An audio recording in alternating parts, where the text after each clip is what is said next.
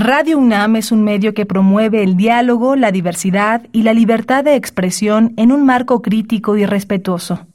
Los comentarios expresados a lo largo de su programación reflejan la opinión de quien los emite, mas no de la radiodifusora. Radio UNAM presenta Prisma RU. Una mirada universitaria sobre los acontecimientos actuales. Prisma RU. Relatamos al mundo.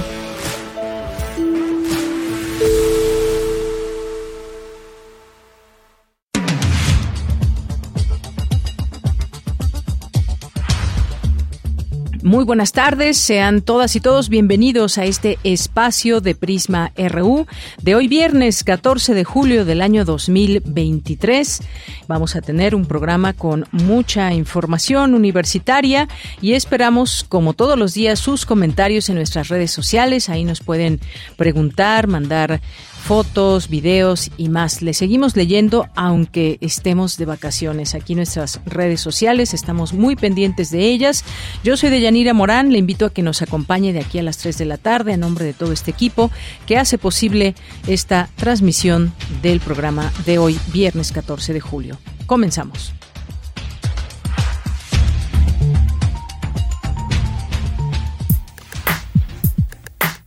Relatamos al mundo. Relatamos al mundo.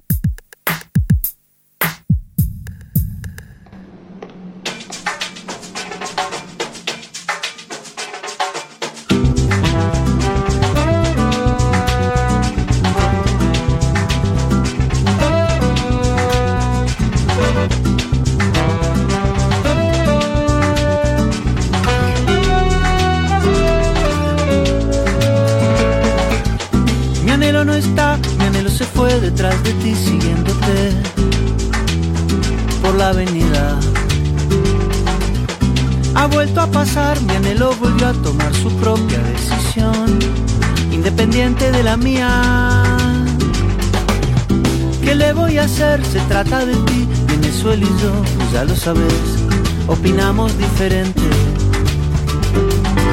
Yo contigo mantengo las distancias, mi anhelo las rompe alegremente. Llévate del aire el perfume de tu pelo. No ves que yo no sé qué hacer con mis dos universos paralelos.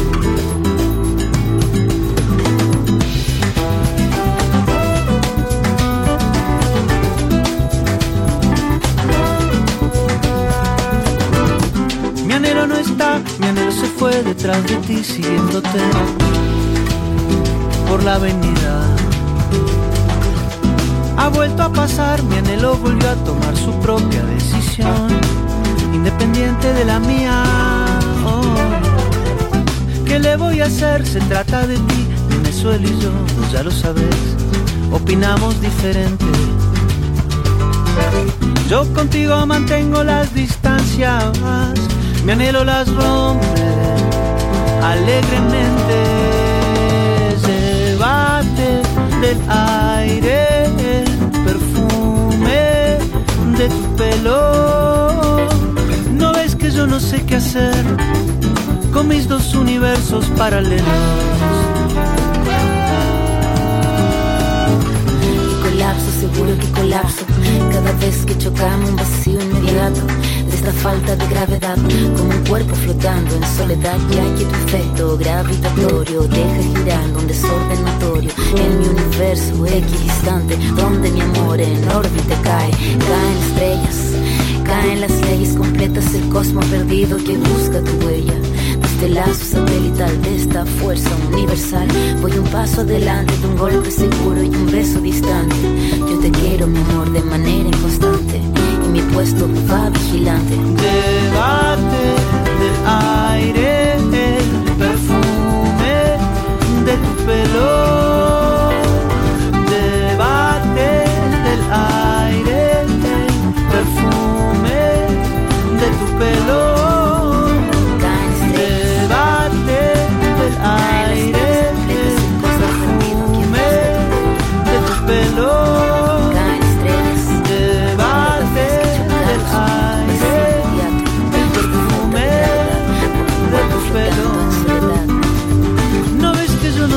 Hacer con mis dos universos paralelos.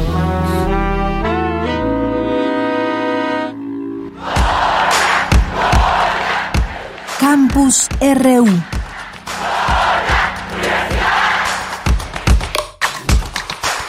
Vamos a nuestro campus universitario de este viernes con mi compañera Virginia Sánchez. En preescolar se desarrolla una actitud positiva hacia la lectura. Adelante, Vicky. Hola, ¿qué tal, Deya? Muy buenas tardes a ti y al auditorio de Prisma RU. Las y los niños construyen en la etapa preescolar una gran cantidad de conocimiento, habilidades y actitudes con respecto al lenguaje, tanto oral como escrito, por lo que es de trascendental importancia que cuando ingresan a la primaria todo ese conocimiento sea aprovechado para la enseñanza de la escritura y lectura convencionales. Así lo señaló Lisbeth Vega Pérez, académica de la Facultad de Psicología de la UNAM, quien asegura que los pequeños construyen ese conocimiento a través de la observación y la participación en actividades cotidianas en la casa y en la escuela. Así que entre más activa sea, tendrán mayores posibilidades de que la apropiación del lenguaje sea exitosa y en la medida de su funcionalidad y significación desarrollan un interés por la lectura, la escritura y el lenguaje en general. La experta precisa que la alfabetización constituye un aspecto importante en el desarrollo integral de las y los niños, ya que tiene efectos y es influenciado por el progreso del lenguaje oral y escrito, así como por el cognoscitivo y social. En ese sentido, dijo, los adultos deben convertirse en guías y promotores del desarrollo, ya que a través de la participación cotidiana en las actividades relacionadas con el lenguaje oral y escrito, se modela, se moldea y se refuerzan las conductas y actitudes relacionadas con el mismo, y ello permite que las y los pequeños construyan el conocimiento y con ello las bases para el aprendizaje de la lectura y escritura convencionales. Asimismo, detalla Vega Pérez, diferentes situaciones que proveen oportunidades en un ambiente relajado y natural son importantes porque permitirán que el menor comprenda que el lenguaje está en todas partes y que permite transmitir significado. Es por ello que la también coordinadora del programa de maestría y doctorado en psicología de la UNAM recomienda incentivarlos a que aprendan a escuchar escuchando, a hablar hablando, a leer leyendo y a escribir escribiendo, pues la mejor manera de aprender es a través de la práctica y así formar usuarios del lenguaje en diferentes contextos sociales. Precisó que la alfabetización no se trata solo de leer y escribir, sino de un continuo que incluye el lenguaje oral, habilidad que sienta las bases de primer orden, y el escrito de segundo orden, lo cual establece una estrecha relación y continuidad entre ambos, los cuales se desarrollan desde que nacemos y hasta que morimos. La psicóloga agregó que la alfabetización emergente abarca los conocimientos, conductas, habilidades y actitudes de los infantes con respecto al lenguaje oral y escrito. Cuando a uno se les introduce las convenciones del lenguaje escrito, incluye sus intentos por interpretar símbolos y sonidos o comunicarse mediante ellos, y va desde el nacimiento hasta la instrucción de la lectoescritura convencional. Señaló que en la etapa preescolar desarrollan un vocabulario muy vasto, y aprenden las diferencias y relaciones entre el lenguaje oral y escrito, así como que el lenguaje transmite significado y el uso adecuado de los libros o los convencionalismos del texto impreso, como el que se escribe de izquierda a derecha y que las palabras van separadas, que el habla puede segmentarse en unidades y lo que se dice está formado por letras, palabras, sílabas, oraciones y sonidos. Además, enfatizó, en esta etapa se desarrolla una actitud positiva hacia la lectura. Hasta aquí la información. Muy buenas tardes. Mi compañera Cindy Pérez Ramírez nos tiene la siguiente información. Gracias al descubrimiento de la estructura del ADN, nos conocemos mucho mejor, alude el profesor e investigador emérito de la UNAM, Francisco Bolívar Zapata. Adelante, Cindy. ¿Qué tal, Deyanira? Te mando un gran saludo a ti y a todo el auditorio. En el marco del aniversario 70 del descubrimiento de la estructura del ADN realizado por los biólogos moleculares estadounidenses James Watson y Francis Crick, quienes publicaron en 1953 su artículo en la revista científica Nature, el bioquímico y profesor e investigador emérito de la UNAM, Francisco Bolívar Zapata, aseguró que el descubrimiento de la estructura del ADN, proteína que habita el núcleo de las células y es el principal constituyente del material genético de los seres vivos fue trascendental. Que han permitido la ingeniería genética, la edición del genoma y por ello el desarrollo de los organismos transgénicos recombinantes. Esos productos, insisto, con múltiples, múltiples valiosos beneficios en diferentes sectores. De mucho gusto, juez federal haya permitido recientemente el aparo contra el decreto de AMLO que prohíbe la siembra de maíz transgénico.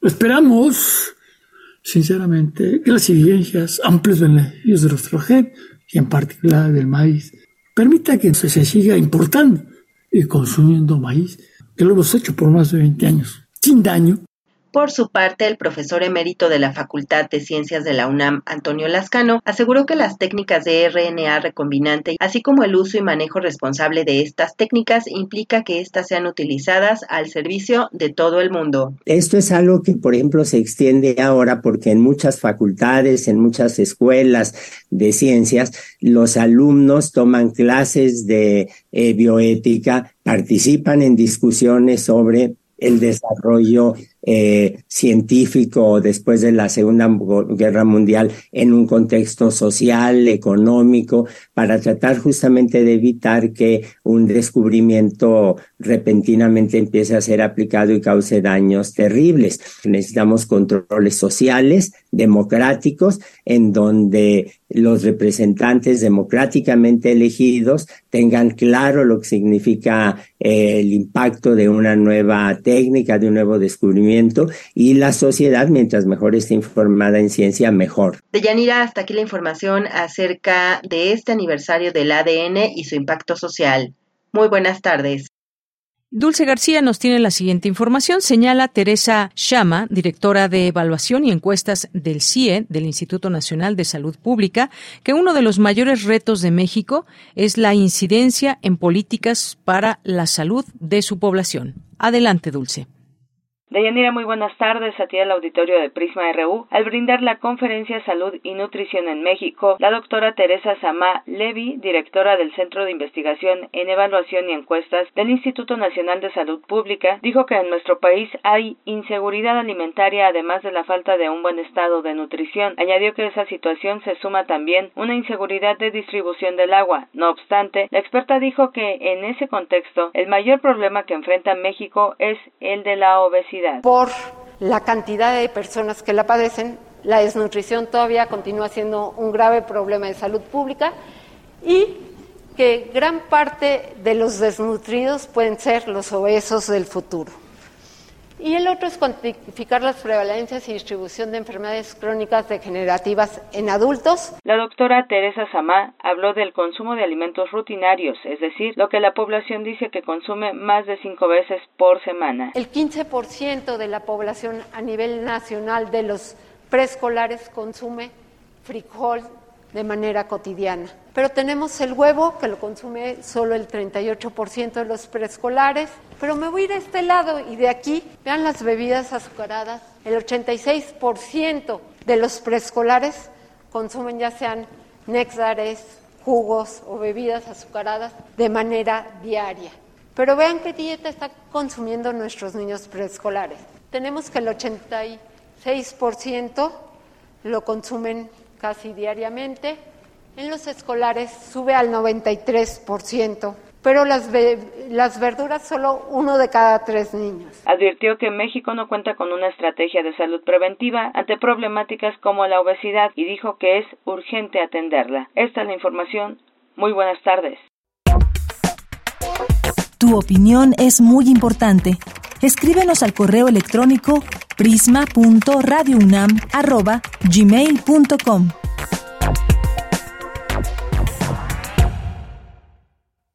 Un viento nace.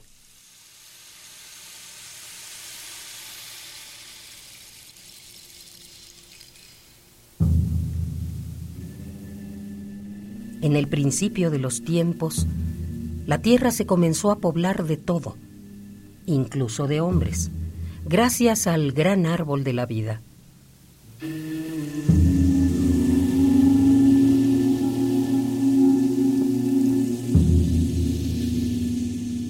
Aquel tiempo este árbol no tenía sus raíces enterradas en la tierra y caminaba.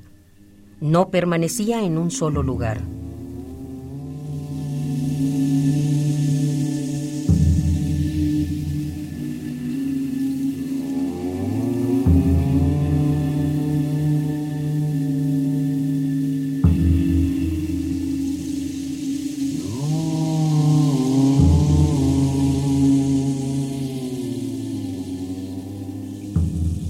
El gran árbol de la vida tenía dioses que le ayudaban en su tarea de poblar al mundo, y una de ellas era la diosa del maíz.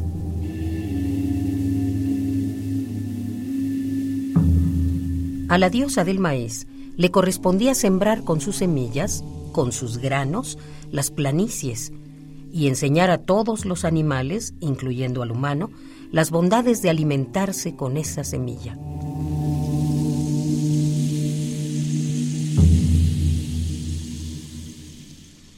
Una tarde, después de trabajar en muchos campos, la diosa del maíz se sentó a descansar bajo la sombra del gran árbol de la vida y desde ahí contempló su labor de ese día.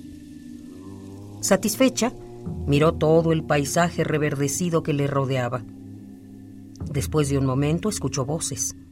Alcanzó a ver a lo lejos a un grupo de niños que se acercaban corriendo hacia ella.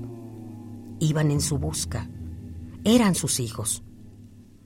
Sintió una enorme alegría y comenzó a llenarse toda ella de ternura. Y de repente salió de su boca un suspiro.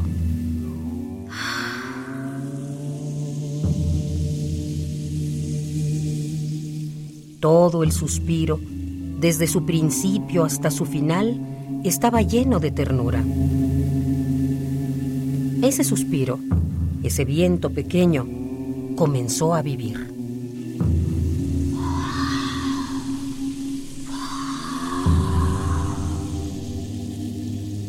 Sí, había nacido un viento, un viento pequeño.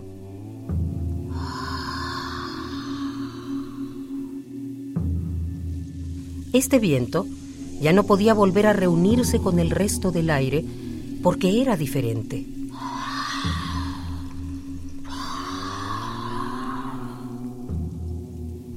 El viento, ya solo, comenzó a vagar, creyendo que con el solo hecho de moverse era libre. Se movía sin sentido, creyendo que eso le daría felicidad. Pero pronto se aburrió. El viento pequeño no sabía qué le pasaba, pero se sentía mal. Llegó la noche, y como se sintió confundido, se puso a llorar en silencio hasta que se durmió.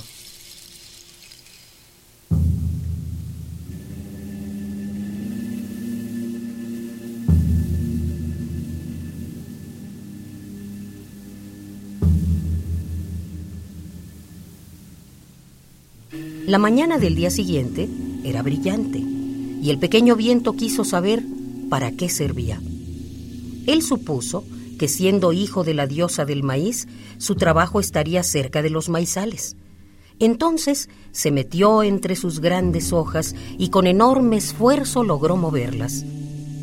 Cuando se cansó, se quedó quieto y con sorpresa observó que las grandes hojas del maíz seguían moviéndose otros vientos lo hacían, y lo hacían desde antes que él existiera. Él no estaba ahí para eso.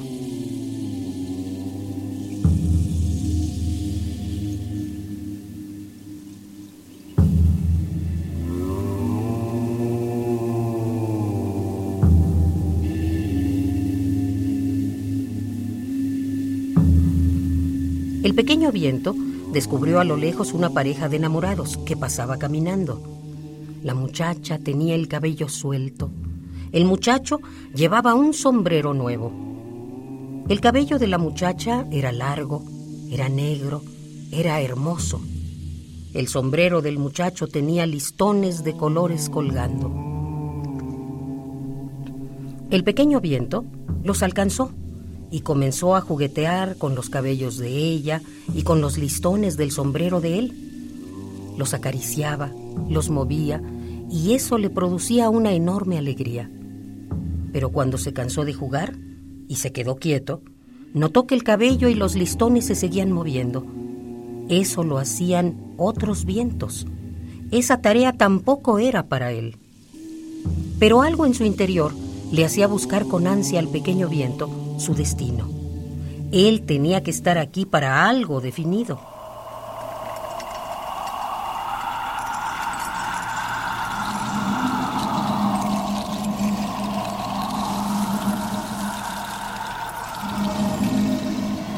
Pensó entonces que lo que tenía que hacer era unirse a los grandes vientos para formar parte de ellos. Se acercó a uno y éste, sin darse cuenta de la presencia del pequeño, siguió agitando violentamente sus brazos.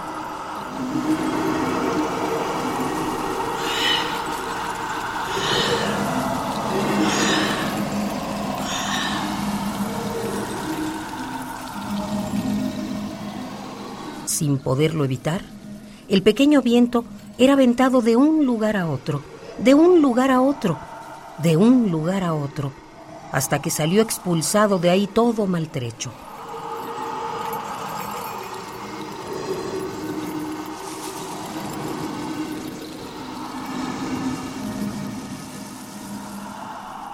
El pequeño viento se dio cuenta de que tampoco ese era su lugar y volvió a llorar, pero ahora lo hacía tan fuerte que el gran árbol de la vida alcanzó a oírlo y se le acercó.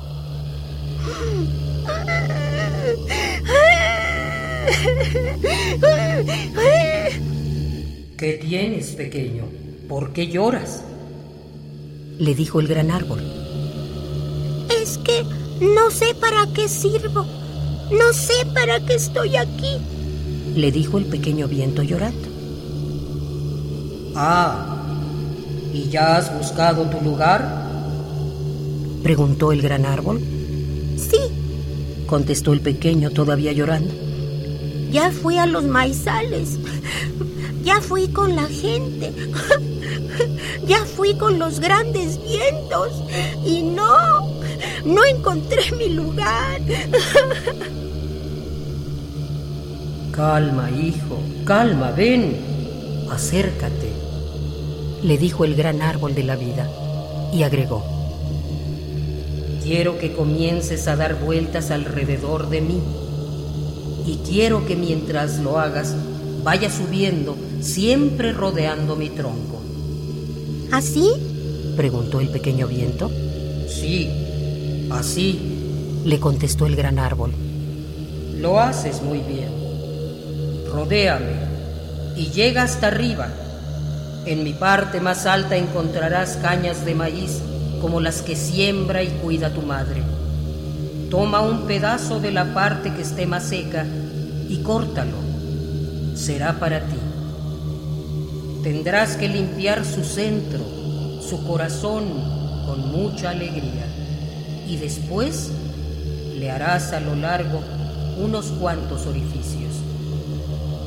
Cuando hayas terminado, quiero que pases por su interior y descubrirás que cada vez que pases por su centro, producirás música. ¿De verdad? dijo el pequeño viento. Sí, contestó el gran árbol. Se escuchará una música maravillosa una música tan dulce como el sentimiento que te dio vida, una música tan tierna como el sentimiento que te permitió estar aquí. Y agregó, anda, inténtalo. Sí, dijo el pequeño viento.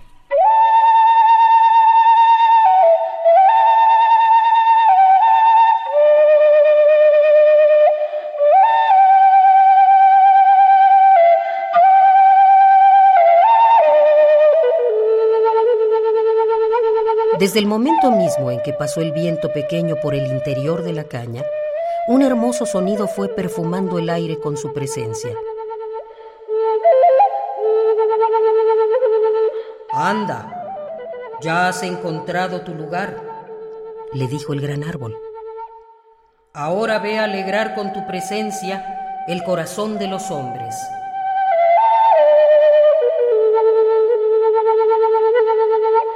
Sí, el pequeño viento había encontrado su lugar, pero también su voz.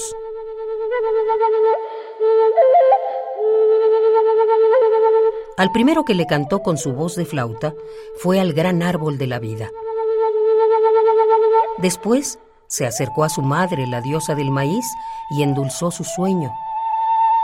También alegró con su voz a la madre tierra y a su hija la naturaleza.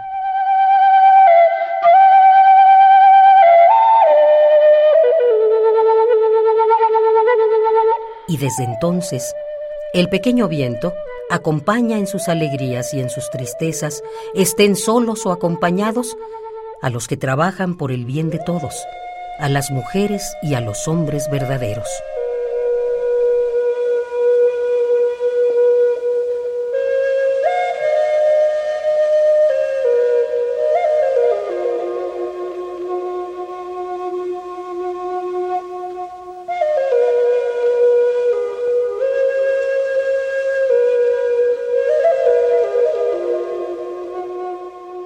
Cuento está grabado para el querido Raúl Álvarez Garín y el Comité 68, quienes encontraron en la lucha por la democracia en México su lugar y su voz.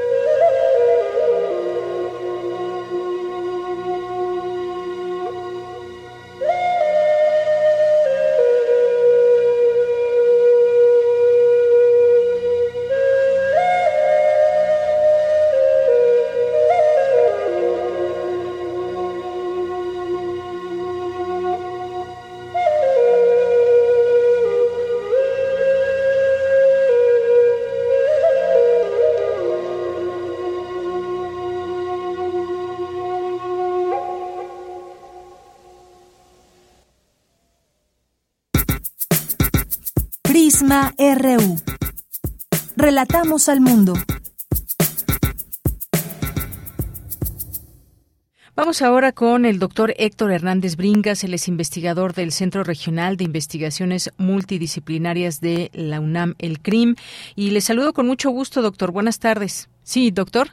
Ahí le escuchamos. ¿Cómo está, doctor? Buenas tardes. Bien, te decía que mucho gusto estar contigo. Muy buenas tardes. Bien, doctor, pues vamos a platicar de un tema que también nos debe ocupar y nos preocupa, por supuesto, y es la mortalidad materno-infantil, eh, que se requiere para abatirla en México, porque es posible, y pese a estos índices que hay de mortalidad materna-infantil, muchas veces por falta de acceso a servicios de salud, prestaciones sociales, en fin, algo se puede hacer. ¿Qué, qué diagnóstico hay o qué es lo que se propone en este sentido, doctor? Sí, mira, mira te cuento, eh, la, mortalidad materna y la mortalidad infantil son dos indicadores claves que nos hablan no solamente del, del estado de salud de una población, sino que nos hablan, pues sobre todo también del nivel de desarrollo de una sociedad.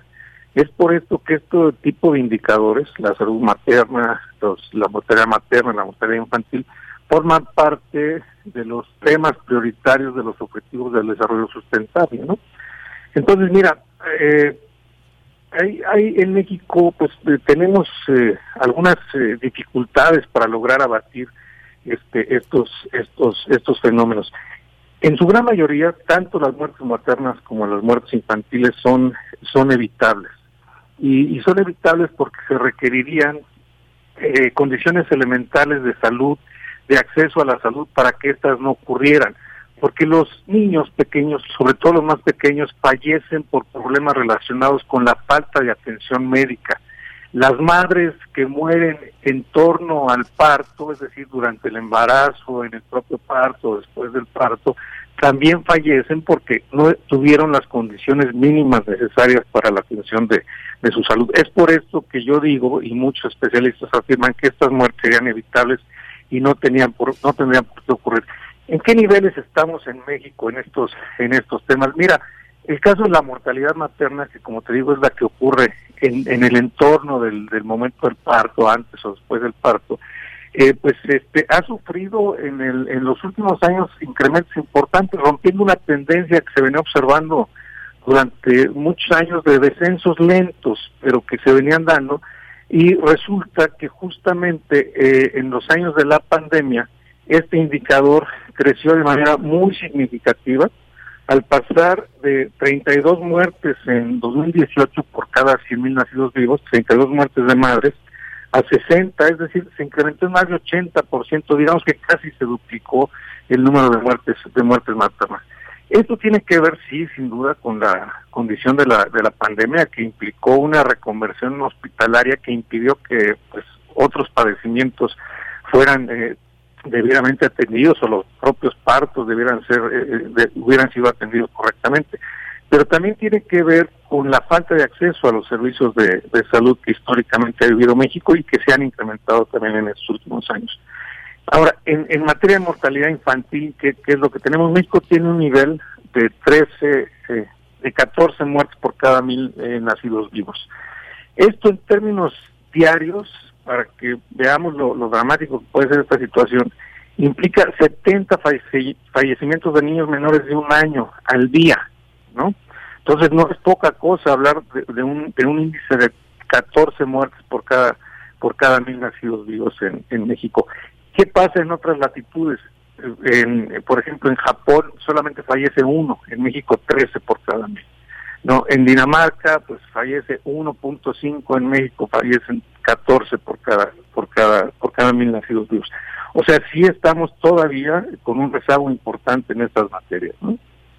Un rezago importante, efectivamente, pero hay, hay propuestas también en todo esto, que eso es justamente lo importante, doctor, que nos, eh, se nos permita pues hacer este diagnóstico, pero también cómo podemos, digamos, aminorar estas, eh, estas situaciones, cómo mejorar la salud materna, cómo eh, prevenir esta mortalidad infantil. Creo que si se identifican estos factores distintos, pues se puede hacer algo. En esta parte, ¿qué nos puede comentar sobre ¿Cuál sería la propuesta? Mira, México había venido avanzando, como ya te decía, en estos terrenos y, durante la segunda mitad del siglo pasado y principios de este siglo, pues se, registraron sobre todo avances, pero eran avances que tenían que ver con las causas que se llaman blandas, ¿no? Que tenían que ver con el uso, por ejemplo, de antibióticos, con el, los programas de vacunación que en México se instrumentaron de manera muy profusa. Ahora ya es más difícil poder avanzar. Mira, muchas de las eh, muertes eh, de madres y muertes de infantiles tienen que ver con las condiciones de pobreza y desigualdad, pero decir que hay que esperar a que se supere la pobreza en México para poder abatir esto, pues resultaría un poco desesperanzador. Lo que sí se puede hacer en el corto plazo es realmente reactivar el acceso a los servicios de salud y poder proporcionar seguimiento a las madres durante el embarazo. Hoy millones de madres no tienen eh, un, seguimiento, no tienen consultas periódicas a lo largo de su, de, su embarazo. Los niños en México en alta proporción no tienen ni una consulta al año, no se vigila su estado nutricional y no se vigila su, su desarrollo. De manera tal que una mejor eh, planeación y una mayor apertura y una mayor calidad en los, en los sistemas de salud podría ayudarnos en tanto se resuelven los problemas estructurales del país, ¿no? Muy bien. Pues doctor, muchas gracias. Siempre importante escuchar estas voces y poner también estos problemas, hacerlos visibles, porque ahí están y está la demanda que es grande y que hay que dar un seguimiento y estos esfuerzos que se hacen, por ejemplo, como en este caso desde su competencia, su expertise, por supuesto que abonan a estas em, a estas propuestas que pueden sumarse y que hay que resolver todas estas causas estructurales y cómo ir generando cambios en el sistema de salud para que realmente mejore, más allá de la parte ideológica, la parte donde eh, de pronto hay muchas cuestiones que tienen que ver más con lo político que con acercar estos servicios a la gente, quitarnos de todo eso y realmente que desde ahí se pueda hacer algo, quienes tienen estas posibilidades también desde las autoridades y que escuchen también estas investigaciones, esto que surge desde la academia. Por lo pronto, pues doctor, muchísimas gracias. El agradecido soy yo. Te mando un fuerte abrazo y un saludo a todo el auditor. Gracias. gracias. Buenas tardes, hasta luego. Fue el doctor Héctor Hernández Bringas, investigador del Centro Regional de Investigaciones Multidisciplinarias de la UNAM. Queremos escuchar tu voz. Síguenos en nuestras redes sociales. En Facebook como Prisma RU y en Twitter como arroba PrismaRU.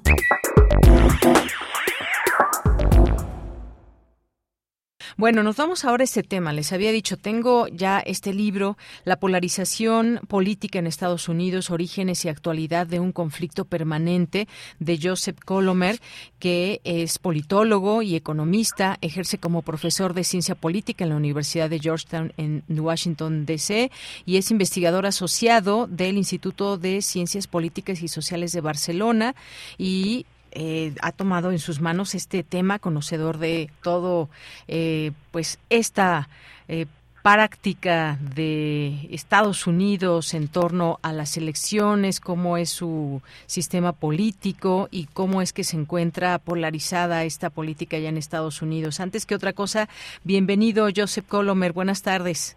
Buenas tardes, gracias por su invitación.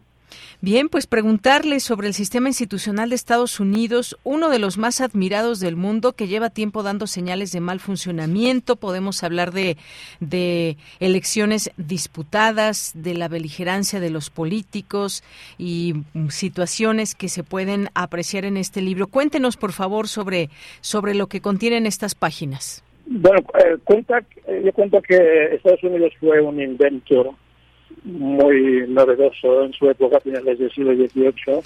Construir una república en un país grande y diverso no era mm, habitual o normal en aquella época, es que hubiera sido una, una monarquía.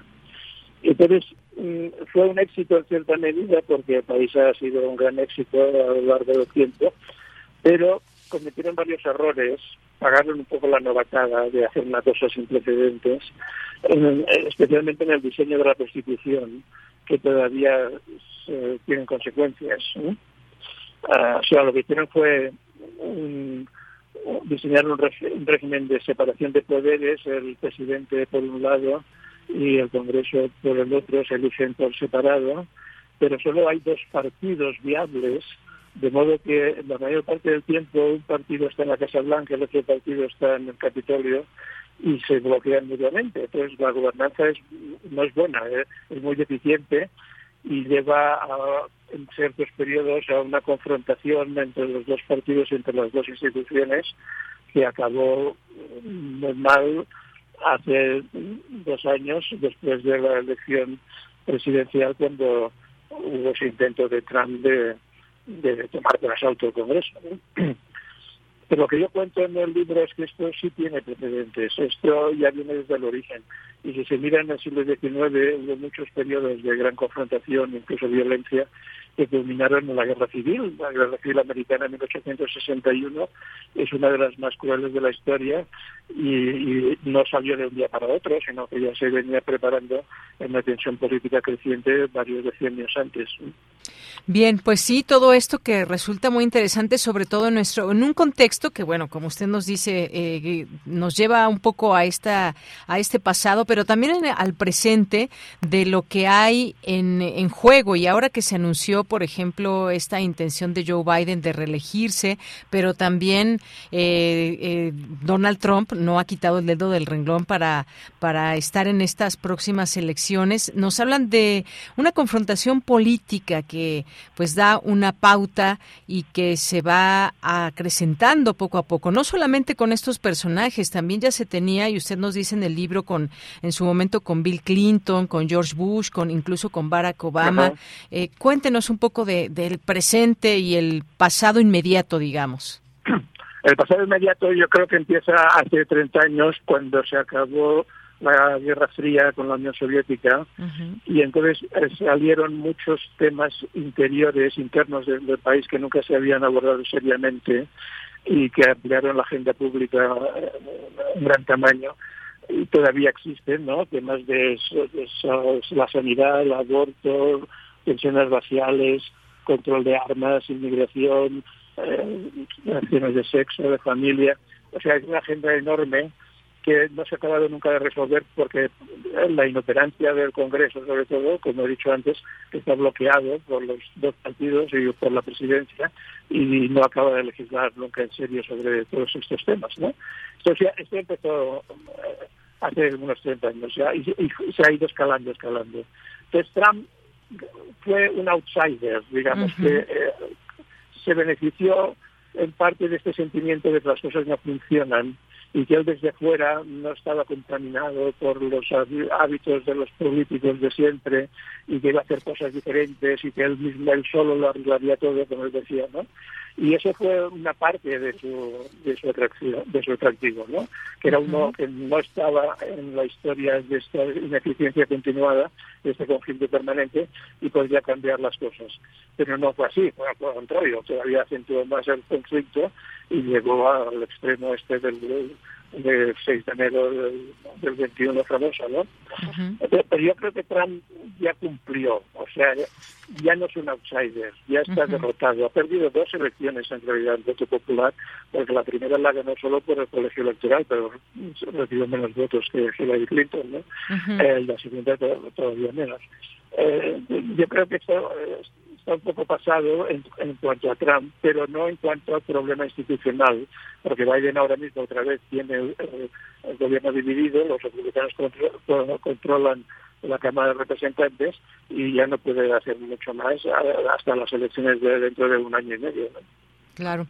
Y bien, por último, eh, le preguntaría, profesor, acerca también de todo ese tema de la diversidad del país. Me refiero en cuanto a su gente, esta singularidad que hay en Estados Unidos, de esta inmensa mayoría de sus ciudadanos que son eh, inmigrantes de todo el mundo y sus descendientes también. ¿Qué, ¿Qué es lo que pasa también a nivel social? Bueno, esa es la riqueza del país, ¿no? Y me queda la vibración y la creatividad porque todos los americanos son inmigrantes o hijos o nietos de inmigrantes, como ha dicho usted, y, tienen ese espíritu de buscar algo nuevo. Son gente que no se conformó en su momento en vivir en la pobreza o en la dictadura o en la falta de futuro, se fueron allí buscando un futuro mejor. Como siempre ocurre en la vida, el sueño americano no siempre es tan bonito como se espera, pero siguen siendo inmigrantes y si no encuentran sus objetivos, cambian de trabajo, cambian de estado, de ciudad, etcétera, y siguen buscando. ¿no?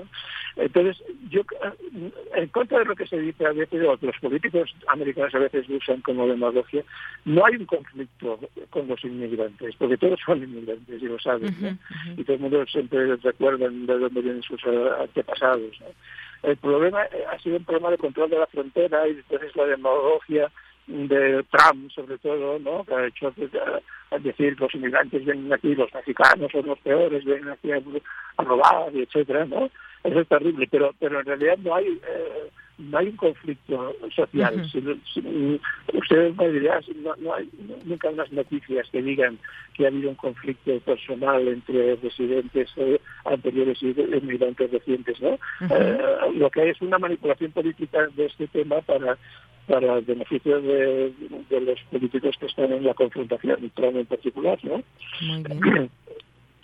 Muy bien, pues eh, Joseph Colomer, muchas gracias por platicarnos. Sabemos que también tiene agenda ya llena para mañana y en la UNAM platicar de este tema, sin duda muy importante, y todas las aristas y las miradas que se puedan acercar también a comprender este libro, La polarización política en Estados Unidos, orígenes y actualidad de un conflicto permanente eh, de Editorial Debate. Muchísimas gracias por estar aquí.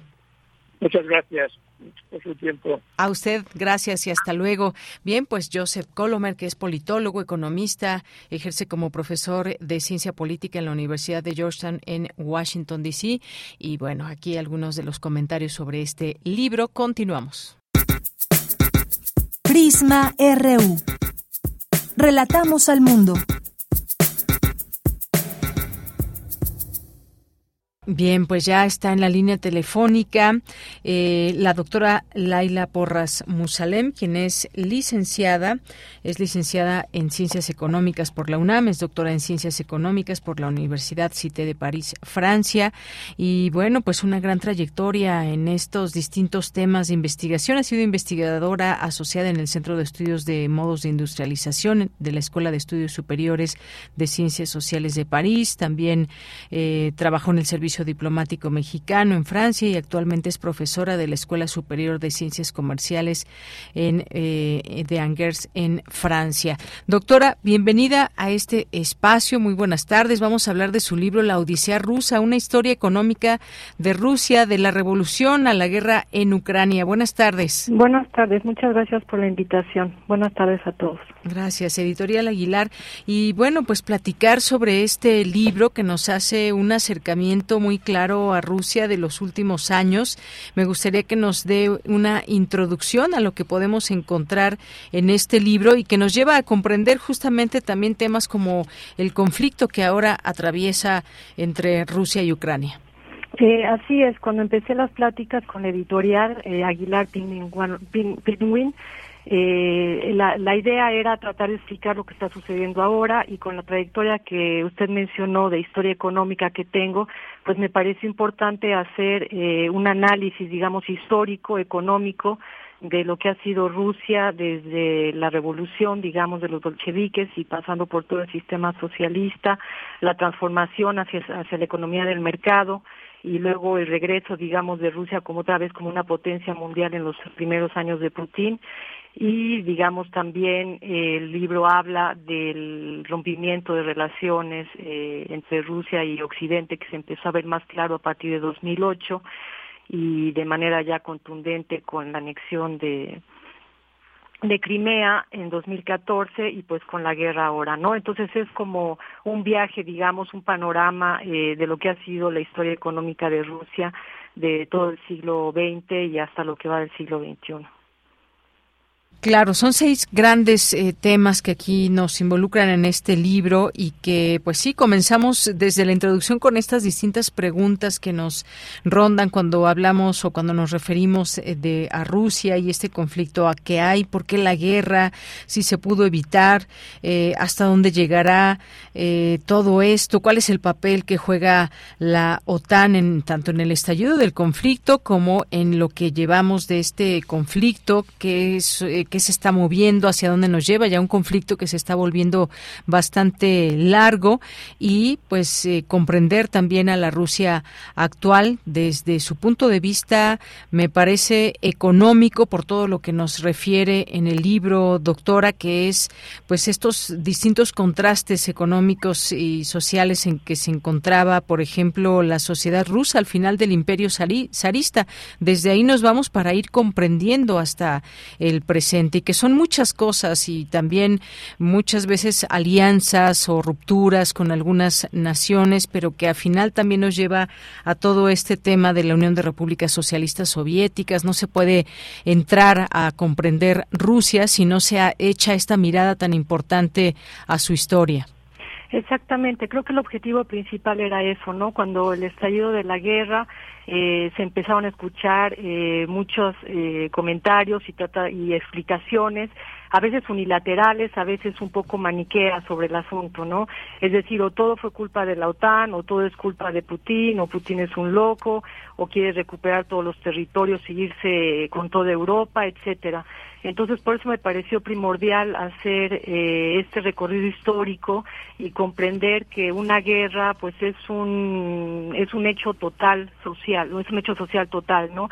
Y ante esto, pues, hay muchos factores que explican algo así. No hay un solo factor que pueda explicar eh, lo que está sucediendo, sino que es como un rompecabezas en el que hay que ver y hay que analizar eh, de manera minuciosa la parte económica, geopolítica, eh, histórica no de, del conflicto Claro, y muy interesante todo esto cuando vamos comprendiendo conforme van avanzando los capítulos esta transformación de Rusia, por ejemplo, después eh, de la caída, decíamos, de la Unión de Repúblicas Socialistas Soviéticas, la transformación Rusia hacia el sistema capitalista, los años convulsos y gran depresión, qué fue lo que eh, lo que pasó en esta época, eh, cómo se fue restableciendo, digamos, fue un, un periodo muy difícil porque se estaban acomodando muchas cosas, había una transformación a lo que comúnmente, y usted lo menciona aquí en el libro, a lo que comúnmente se denomina como la economía de mercado, cómo fueron estas políticas eh, muy radicales, liberación de precios, por ejemplo, liberalización de precios, apertura económica al exterior, pero cómo se vivió desde adentro, también eso es importante mencionarlo. Claro, eh, para obviamente Rusia hay que pensar que lo que era la Unión Soviética eran 15 repúblicas conjuntas, ¿no? De repente Rusia se encontró con, había perdido 14 repúblicas, había perdido 5 millones de kilómetros cuadrados de territorios, o sea, el shock fue total, porque cuando hablo de esto, de las repúblicas y los territorios, etcétera, pues están hablando de relaciones económicas eh, muy cercanas de todas estas regiones y que además también tenían una relación económica eh, regida por el CAEM, ¿no? El, el Consejo de Ayuda Económica Mutua con todos los países ex satélites de la Unión Soviética como Checoslovaquia, Polonia, Hungría, etcétera. A la hora de derrumbarse eh, el muro de Berlín, ¿no? En el 89 y luego la Unión Soviética en el 91, pues se derrumban también todas esas relaciones económicas. Entonces eh, Rusia llega a la transformación hacia la economía del mercado sumamente fragilizada por todas partes, ¿no? Y a eso se le aplicó una terapia de choque excesivamente brutal, digamos, con la liberalización inmediata de la mayoría de los precios, eh, la apertura de la cuenta eh, de comercial, eh, de capitales, etcétera. Entonces esto provocó un shock económico aún mayor de lo que podría haber sido, ¿no? Yo creo que también hay que subrayar que las políticas económicas que se llevaron a cabo en esa década, en los primeros años fueron tuvieron consecuencias negativas eh, eh, nefastas y que muchas veces la gente no lo tiene tan en cuenta, ¿no? Como que se cree en que pues todas las reformas que comenzó Gorbachev eh, fue hacia la democracia, fue una transición más, más ligera, digamos. Y no, en realidad fue una transición económica y social brutal que se traduce sobre todo con un solo indicador que es muy sencillo de ver, que es eh, la, la crisis demográfica de los años noventas, ¿no? Eh, el, hombre ruso, por ejemplo, perdió más de, de cinco años de esperanza de vida en un lapso de tiempo muy corto. Entonces eso como que ya se ya es la imagen, digamos, de lo que significó eh, la transformación. Y precisamente con esto se puede entender el siguiente capítulo que es la recuperación del Estado por parte de del régimen de Vladimir Putin durante los primeros ocho años, ¿no? Que se dedicó exactamente a recuperar sobre todo eh, los bienes de la nación que habían sido completamente expoliados por los oligarcas, etcétera. Lo que no quiere decir que no haya oligarcas durante la época de Putin, pero cambia un poco eh, sobre todo se subordina, digamos, el poder oligárquico al poder del Estado, ¿no? Quizá fue lo que más cambió de la época de Yeltsin a la época de Putin y sobre todo pues que empezó a entrar una gran cantidad de dinero a las arcas del Estado gracias a la recuperación de los recursos energéticos, por ejemplo, ¿no? Así es. Bueno, pues nos acerca, nos acerca en todos estos aspectos este libro a comprender todos estos sucesos. Luego viene esta reorganización económica, política y social de Rusia, pero sobre todo cuando ya hablamos en este presente de estos distintos factores, situaciones que hay en su desarrollo y los hechos que están ocurriendo entre Rusia y Ucrania, no podemos hablar de ellos sin entender y analizar los elementos históricos, económicos, políticos, geopolíticos que han confluido y que dan como resultado pues todo esto que tenemos ahora, estas discusiones, desde dónde se habla, desde dónde analizamos esta incursión de Rusia hacia Ucrania, qué habla, qué se habla desde el pasado y hacia dónde se dirigen los destinos de estas dos naciones y sobre todo en el caso de Rusia, que es lo que usted nos plantea en este libro, La Odisea rusa, una historia económica de Rusia, de la revolución a la guerra en Ucrania. Pues no me resta más que agradecerle, doctora, su tiempo. Le agradezco mucho a usted también. Y felicitarle por este libro porque nos acerca de verdad muy interesante. Ahí lo dejamos como recomendación para nuestro público que quiera acercarse de una manera muy comprensible y muy realista en torno a lo que ha pasado en Rusia. Muchas gracias. Muchas gracias a usted. Hasta luego. Hasta luego, buenas tardes. Muy buenas tardes, gracias a la doctora Laila Porras Musalem, autora de este libro, La Odisea Rusa, una historia económica de Rusia, de la revolución a la guerra en Ucrania. Tu opinión es muy importante.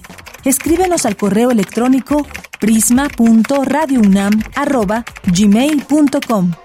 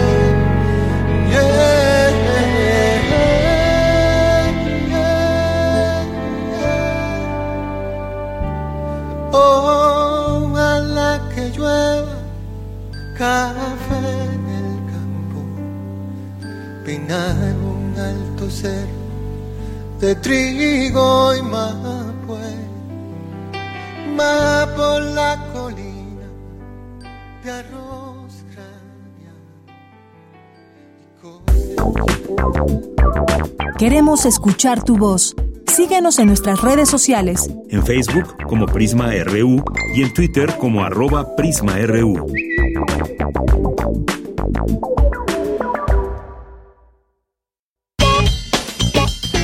Porque tu opinión es importante, escríbenos al correo electrónico prisma.radiounam@gmail.com.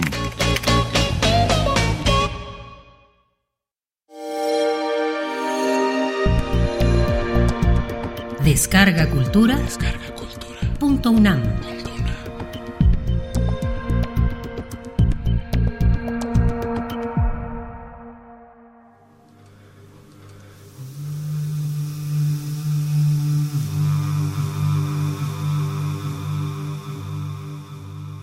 Esto es un fragmento de El Interior. Yo soy Martín Caparrós.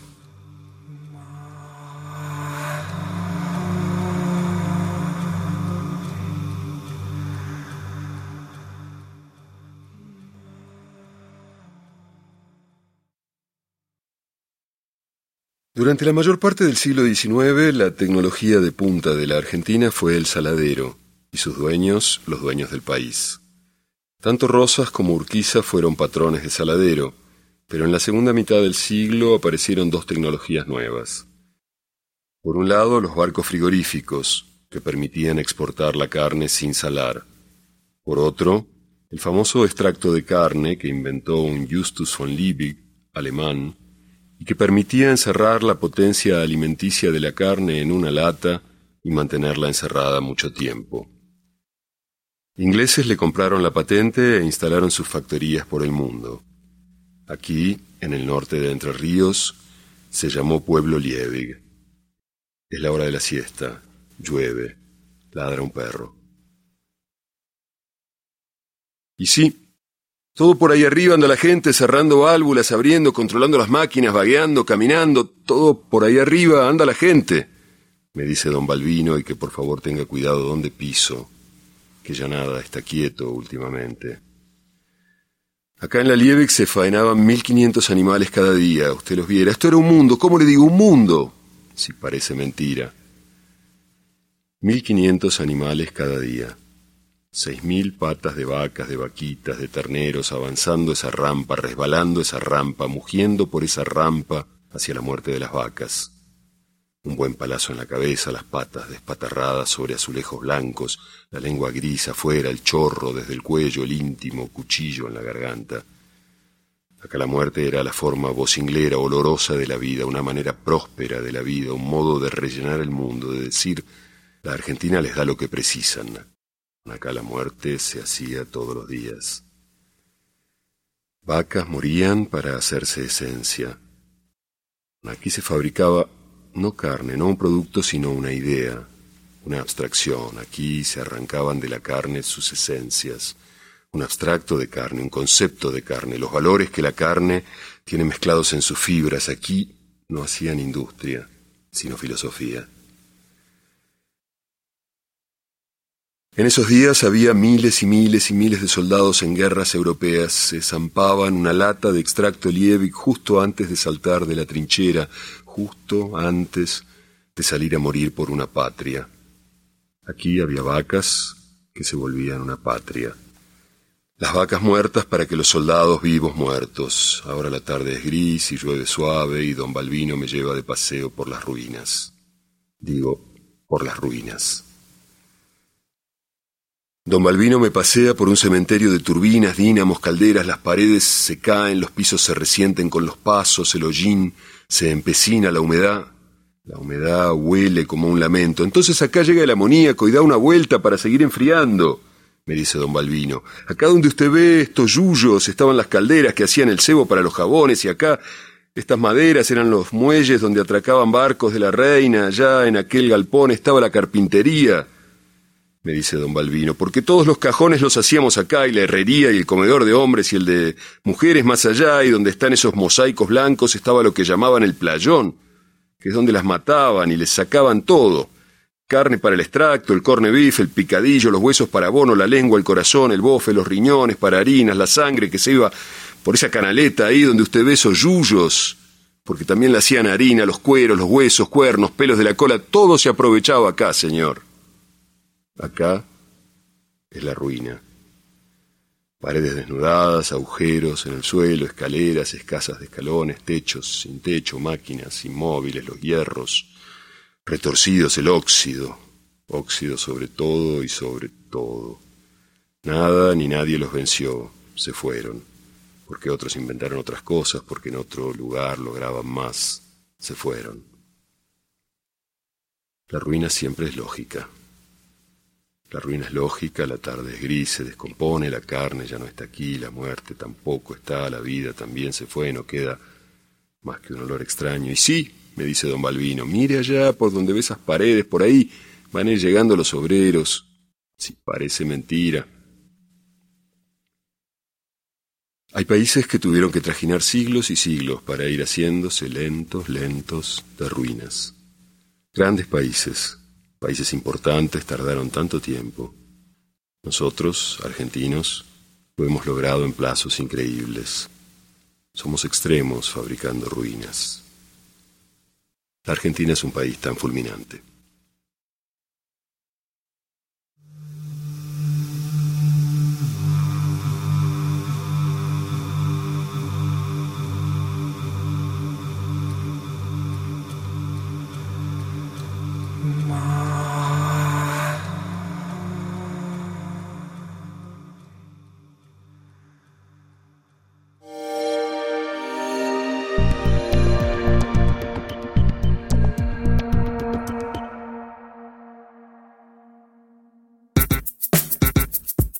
Prisma RU. Relatamos al mundo. Vamos con la siguiente información de Cristina Godínez. La artista Nayeli Fernández de Gante reflexiona sobre la relación entre el arte y la ciencia. Adelante, Cristina. Buenas tardes, Deyanira. Un saludo para ti y para el auditorio de Prisma RU. En el Instituto de Energías Renovables de la UNAM, Nayeli Fernández de Gante, de la Universidad de Colima, ofreció una conferencia sobre el arte y la ciencia. Pues naturalezas, ¿no? Eh, la ciencia utiliza los datos duros, ¿no? Para generar o desde los resultados, sin embargo, nosotros, al contrario, ¿no? Nosotros en las prácticas artísticas, desde ahí eh, empezamos, ¿no? A, identificar cuál es la función básica del arte, que la verdad es nada, ¿no? O sea, el arte no sirve para nada, eso es lo que dicen, ¿no? En sí, las prácticas artísticas y sus resultados, o como la obra artística, pues no tienen una función práctica, o así se tenía entendido hasta precisamente esta eh, conjunción entre la ciencia, la tecnología y el arte, ¿no? Nayeli Fernández habló de su trabajo de investigación en torno al arte y a la salud. Como historiadora del arte, no, nos parece interesante no hacer un, recorrido sobre eh, cómo eh, ha, habido esta, ha habido estas interacciones ¿no? entre, entre el arte y la ciencia y que la verdad es desde, desde el inicio, o sea, desde los inicios del arte lo, lo podemos ver.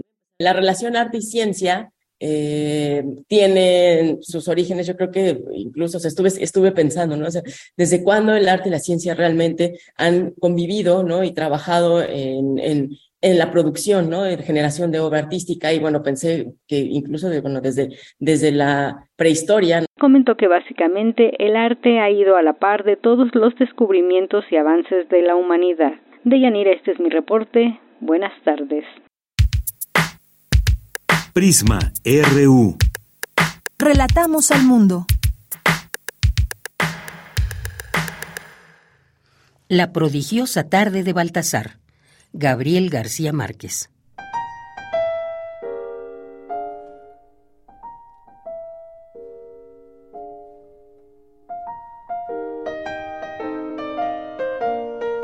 La jaula estaba terminada.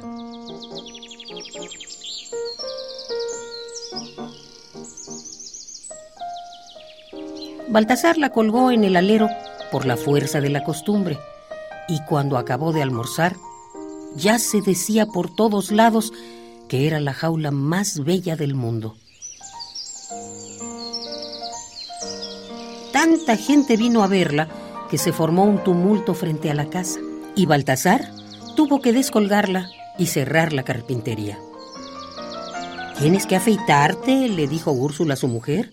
Pareces un capuchino. Es malo afeitarse después del almuerzo, dijo Baltasar. Tenía una barba de dos semanas, un cabello corto, duro y parado como las crines de un mulo, y una expresión general de muchacho asustado, pero era una expresión falsa. En febrero había cumplido 30 años y vivía con Úrsula desde hacía cuatro, sin casarse y sin tener hijos y la vida le había dado muchos motivos para estar alerta, pero ninguno para estar asustado. Ni siquiera sabía que para algunas personas la jaula que acababa de hacer era la más bella del mundo. Para él, acostumbrado a hacer jaulas desde niño, aquel había sido apenas un trabajo más arduo que los otros. Entonces repósate un rato, dijo la mujer. Con esa barba no puedes presentarte en ninguna parte. Mientras reposaba, tuvo que abandonar la hamaca varias veces para mostrar la jaula a los vecinos. Úrsula no le había prestado atención hasta entonces. Estaba disgustada porque su marido había descuidado el trabajo de la carpintería para dedicarse por entero a la jaula, y durante dos semanas había dormido mal, dando tumbos y hablando disparates, y no había vuelto a peinarse ni afeitarse. Pero el disgusto se disipó ante la jaula terminada. Cuando Baltasar despertó de la siesta, ella le había planchado los pantalones y la camisa, los había puesto en un asiento junto a la hamaca y había llevado la jaula a la mesa del comedor. La contemplaba en silencio.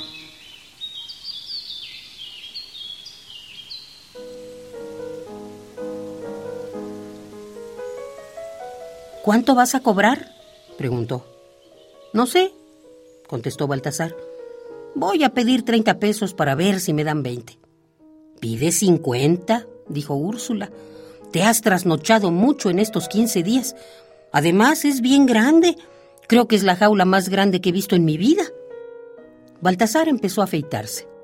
¿Crees que me darán cincuenta pesos? Eso no es nada para don Chepe Montiel, y la jaula los vale, dijo Úrsula. Deberías pedir sesenta. La casa yacía en una penumbra sofocante.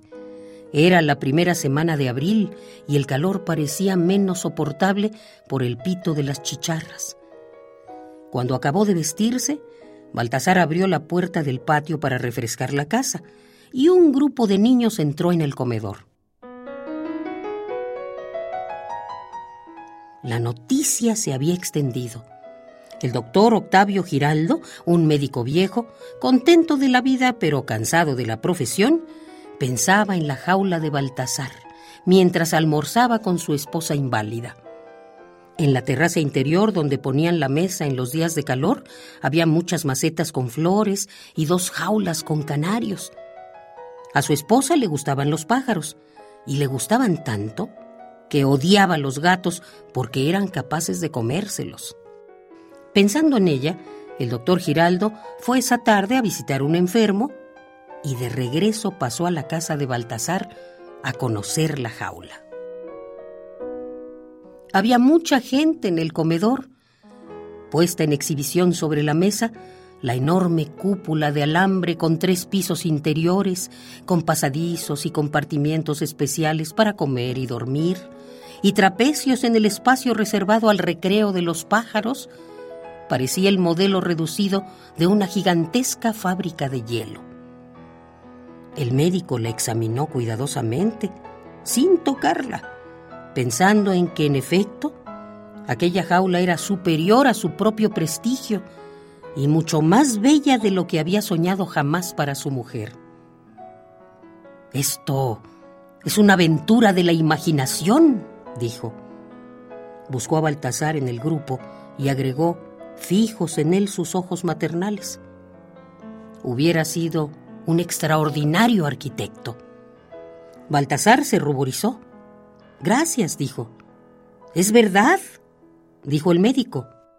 Tenía una gordura lisa y tierna, como la de una mujer que fue hermosa en su juventud, y unas manos delicadas. Su voz parecía la de un cura hablando en latín. Ni siquiera será necesario ponerle pájaros, dijo, haciendo girar la jaula frente a los ojos del público como si la estuviera vendiendo. Bastará con colgarla entre los árboles para que cante sola.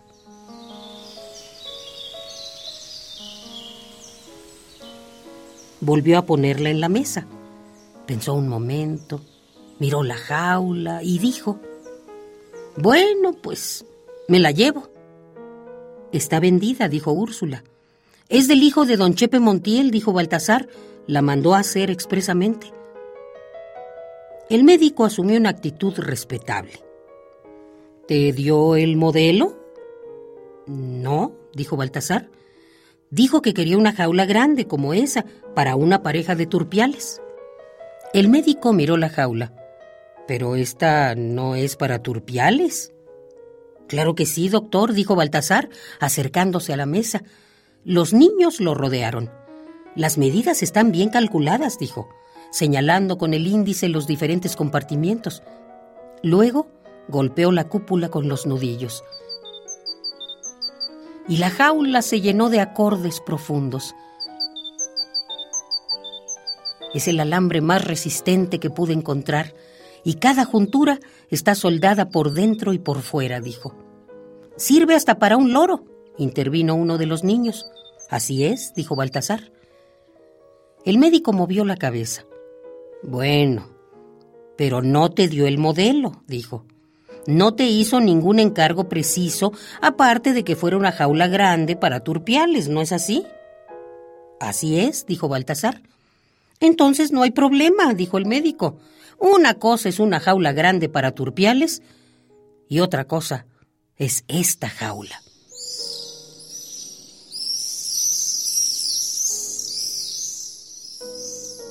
No hay pruebas de que sea esta la que te mandaron hacer. Es esta misma, dijo Baltasar, ofuscado. Por eso la hice. El médico hizo un gesto de impaciencia. Podrías hacer otra, dijo Úrsula mirando a su marido. Y después hacia el médico. Usted no tiene apuro. Se la prometí a mi mujer para esta tarde, dijo el médico. Lo siento mucho, doctor, dijo Baltasar, pero no se puede vender una cosa que ya está vendida. El médico se encogió de hombros, secándose el sudor del cuello con un pañuelo, contempló la jaula en silencio, sin mover la mirada de un mismo punto indefinido, como se mira un barco que se va.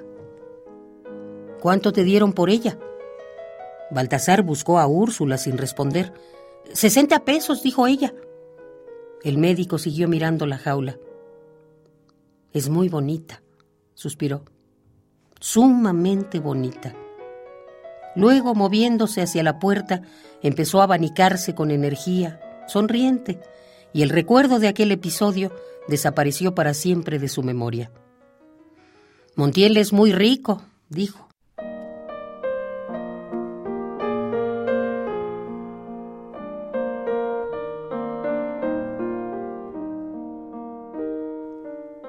En verdad, José Montiel no era tan rico como parecía, pero había sido capaz de todo por llegar a serlo. A pocas cuadras de allí, Montiel, en una casa tiborrada de arneses donde nunca se había sentido un olor que no se pudiera vender, permanecía indiferente a la novedad de la jaula. Su esposa, torturada por la obsesión de la muerte, cerró puertas y ventanas después del almuerzo y yació dos horas con los ojos abiertos en la penumbra del cuarto, mientras José Montiel hacía la siesta. Así la sorprendió un alboroto de muchas voces. Entonces abrió la puerta de la sala y vio un tumulto frente a la casa, y a Baltasar, con la jaula en medio del tumulto, vestido de blanco y acabado de afeitar, con esa expresión de decoroso candor, con que los pobres llegan a la casa de los ricos. ¡Qué cosa tan maravillosa! exclamó la esposa de José Montiel con una expresión radiante, conduciendo a Baltasar hacia el interior. No había visto nada igual en mi vida. Y agregó, indignada con la multitud que se agolpaba en la puerta, eh, pero llévesela para adentro, que nos van a convertir la sala en una gallera.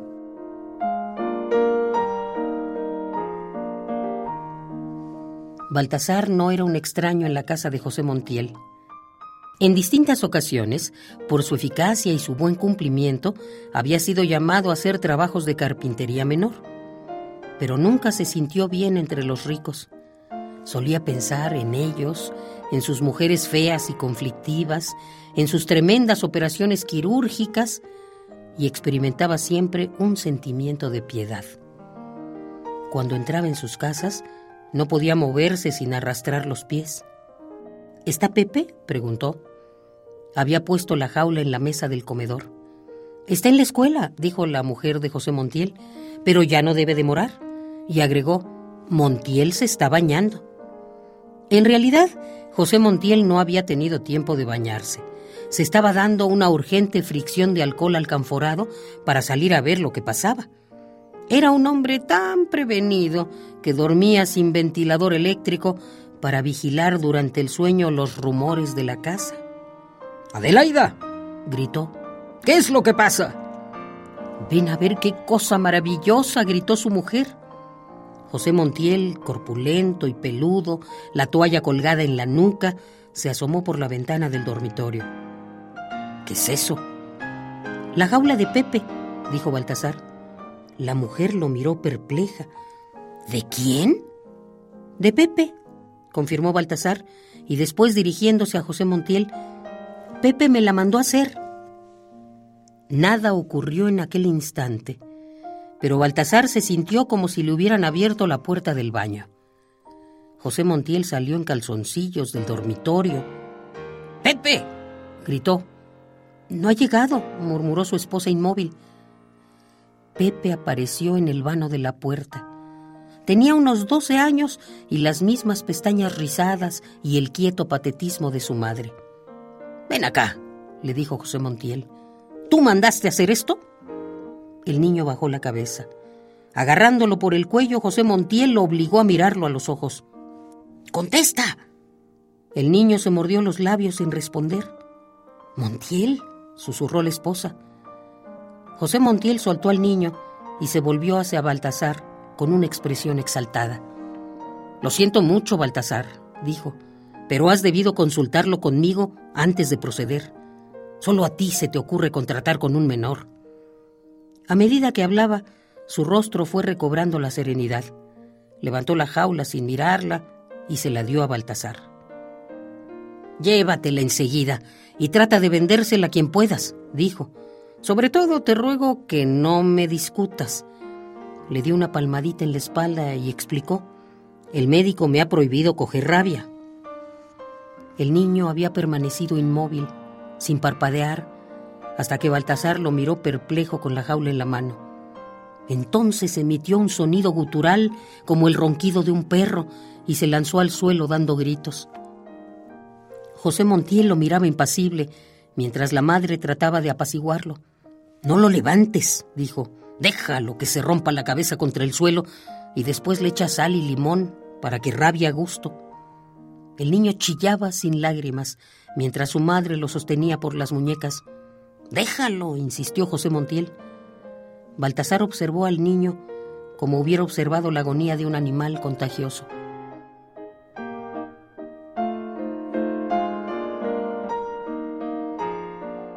Eran casi las cuatro. A esa hora en su casa, Úrsula cantaba una canción muy antigua mientras cortaba rebanadas de cebolla. Pepe, dijo Baltasar. Se acercó al niño, sonriendo, y le tendió la jaula. El niño se incorporó de un salto, abrazó la jaula que era casi tan grande como él, y se quedó mirando a Baltasar a través del tejido metálico, sin saber qué decir. No había derramado una lágrima. Baltasar, dijo Montiel suavemente. Ya te dije que te la lleves. Devuélvela, ordenó la mujer al niño. Quédate con ella, dijo Baltasar. Y luego a José Montiel. Al fin y al cabo, para eso la hice. José Montiel lo persiguió hasta la sala. No seas tonto, Baltasar, decía cerrándole el paso. Llévate tu trasto para la casa y no hagas más tonterías. No pienso pagarte ni un centavo. No importa, dijo Baltasar. La hice expresamente para regalársela a Pepe. No pensaba cobrar nada.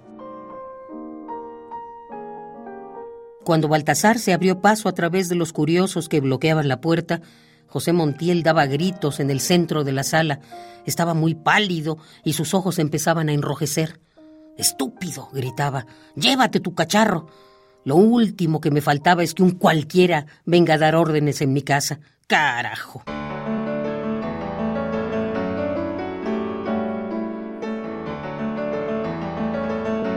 En el salón de billar recibieron a Baltasar con una ovación.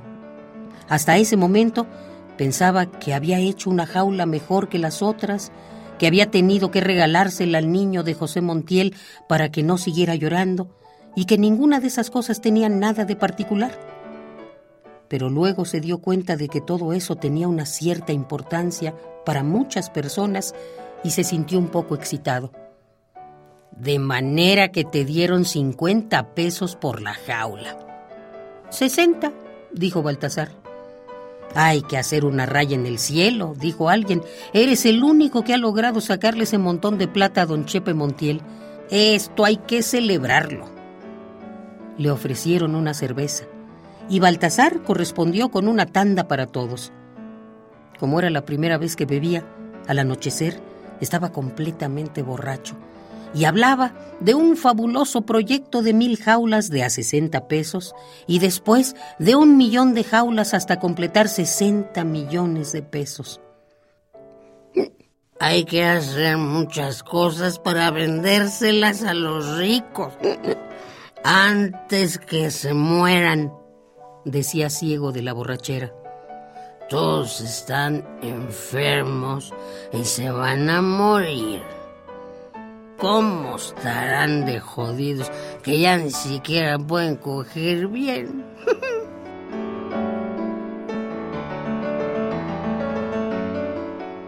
Durante dos horas, el tocadisco automático estuvo por su cuenta tocando sin parar. Todos brindaron por la salud de Baltasar, por su suerte y su fortuna, y por la muerte de los ricos, pero a la hora de la comida lo dejaron solo en el salón. Úrsula lo había esperado hasta las ocho, con un plato de carne frita cubierto de rebanadas de cebolla. Alguien le dijo que su marido estaba en el salón de billar, loco de felicidad, brindando cerveza a todo el mundo, pero no lo creyó porque Baltasar no se había emborrachado jamás. Cuando se acostó, casi a la medianoche, Baltasar estaba en un sillón iluminado donde había mesitas de cuatro puestos con sillas alrededor y una pista de baile al aire libre por donde se paseaban los alcaravanes.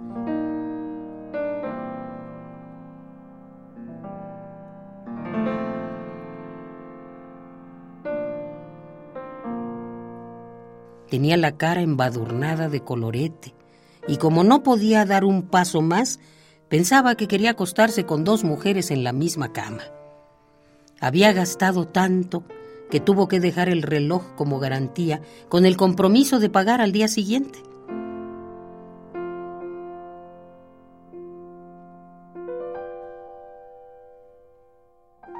Un momento después, despatarrado por la calle, se dio cuenta de que le estaban quitando los zapatos. Pero no quiso abandonar el sueño más feliz de su vida.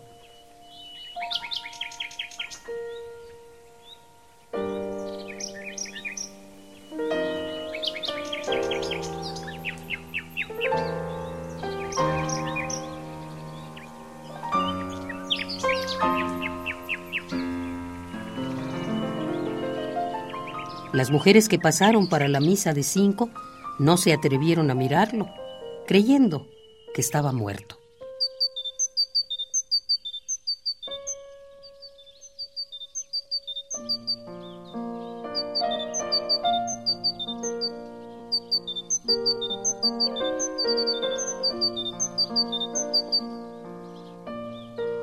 La prodigiosa tarde de Baltasar, Gabriel García Márquez.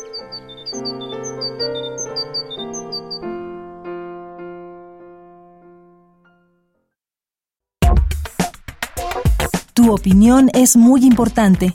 Escríbenos al correo electrónico prisma.radiounam@gmail.com.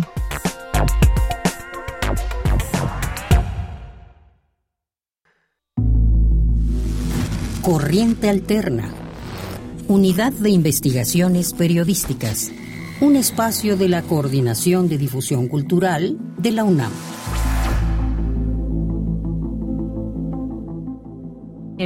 Bien, y le damos la bienvenida ya a la estudiante Alejandra Bueno, que nos viene a platicar de este tema que del cual nos va a hablar hoy y que se también se publica este fin de semana en la página de Corriente Alterna. ¿Qué tal, Alejandra? ¿Cómo estás? Buenas tardes. Hola, mucho gusto. Buenas tardes. Bien, bien. ¿Y tú? Bien, muchas gracias. Pues aquí con este tema de el tren Maya, pero visto desde este tema en particular del que nos vas a platicar, la niñez Maya frente al tren. Cuéntanos. Sí, este, bueno, surgió como la oportunidad de hacer un trabajo sobre justamente el tren Maya, pero algo que yo ya había visto es que casi no se habla de las infancias, ¿no? Hablamos del turismo, del ecosistema, ¿no? De todos estos árboles, de todas estas cuestiones, pero no de los niños, ¿no? O sea, ¿qué va a pasar con su cultura, con todo su, su entorno, ¿no? Entonces de ahí fue que surgió el, el tema y pues me apoyaron y se logró.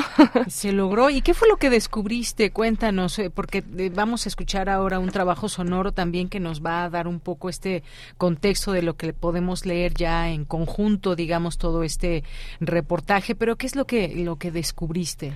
Este, pues bueno, a grosso modo, más que nada es la salud, todo lo que es su cultura, todas las afectaciones que tiene el mismo ecosistema, cómo se refleja en ellos, ¿no? Y un tema muy importante también la seguridad. Claro, son preocupaciones, por supuesto, que hay por parte de asociaciones, de activistas por los derechos de comunidades mayas originarias y que también recopilas algunas de estas voces. Si te parece bien, vamos a escuchar ese trabajo y regreso contigo. Sí, perfecto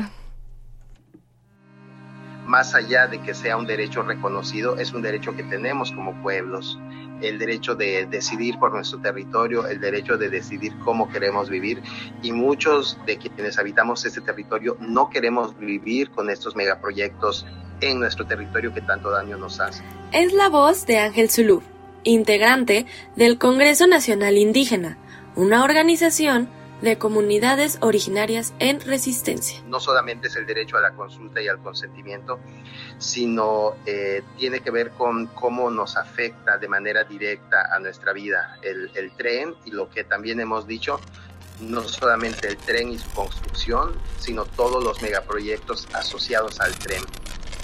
Corriente alterna. Han sido 50 años de empujar toda la economía hacia el turismo, de presentarnos a los mayas em, de, decirnos a los mayas que el turismo es el camino hacia el bienestar, hacia el progreso, hacia el desarrollo. Ha representado todo lo contrario. Nosotros siempre decimos que ha representado la muerte, no solamente de nuestros ecosistemas, que eso ya es muy gravísimo, sino también la pérdida de la identidad cultural, la folclorización de nuestra cultura, la mercantilización de lo maya. El gran temor de los activistas mayas de la península de Yucatán es que la presión de la vida occidental termine con las formas de vida indígena. Nuestra vida, eh, yo creo que no es cualquier cosa, no es un árbol, no es un cenote, no, no es una zona arqueológica. Él es Pedro Uc, poeta maya y activista de la Asamblea de Defensores del Territorio Maumuch-Gilba lo que está en el fondo es nuestra vida. Obviamente nuestra vida está situada, tiene un espacio y, está situada en un territorio. Y si nos quitan ese territorio, pues nos quitan la vida. Y eso es lo que está en el fondo. Y, nuestra vida pasa por todo lo que implica el, las tres cosas que nosotros siempre reclamamos como, como vida, ¿no? Que tiene que ver con comer bien, tiene que ver con descansar bien y tiene que ver con conversar bien. Si estas, una de estas cosas no están, pues nuestra vida está amenazada. Pienso en los niños y las niñas mayas. El principal derecho que se violenta es a vivir su territorio maya, ¿no? El territorio eh, por el que lucharon sus abuelas, sus abuelos, el territorio que se ha conservado gracias a la forma de vida del pueblo maya. En las comunidades está la marina, está el ejército, está, este, bueno, no se diga las empresas que están trabajando. Sara López es integrante del Consejo Regional Popular de Espujil y habla de otras preocupaciones para las comunidades y sus infancias. Pero también hay gente de fuera que llegan a trabajar. Entonces, em, en las comunidades se está viviendo esa tensión de delincuencia, de drogadicción, de alcoholismo por parte del ejército y de la misma Guardia Nacional. Entonces, las comunidades han perdido eh, su vida cotidiana, donde los jóvenes, las jóvenes, los niños iban a jugar, iban a hacer deporte, eh, iban a la, pues, a pasear al parque. Ahorita ya no se hace. Las proyecciones del Fondo Nacional de Fomento al Turismo, encargado de la obra, nos dicen que el tren Maya en 2053 tendrá capacidad para movilizar hasta 3.300.000 pasajeros mensualmente. Sara López, Pedro Uc y Ángel Zulub coinciden en que para las infancias mayas el futuro es incierto. Sí va a haber cambio en las comunidades. Mira, primero que nada, la vestimenta se va a terminar es una lucha, es un reto. Y, y si es el miedo, es el temor que las comunidades vayan perdiendo su identidad. ¿Por qué? Porque ya traen a sus trabajadores, al que habla inglés, al que habla español, al que habla mm, diferentes idiomas, ¿no? No va a entrar uno que hable maya, uno que hable chol, que hable sopsil, que hable celtal, no. Ellos traen a su propia gente ya preparada no, no nos dicen obviamente con qué mundo, pero dicen que vamos a estar conectados con el mundo pero lo que hemos visto es que nos están conectando con, con un mundo eh, inmundo, un mundo de inmundicia, un mundo sucio, un mundo eh, grosero, un mundo eh, violento, un, un, mundo que, que amenaza la vida. Corriente alterna.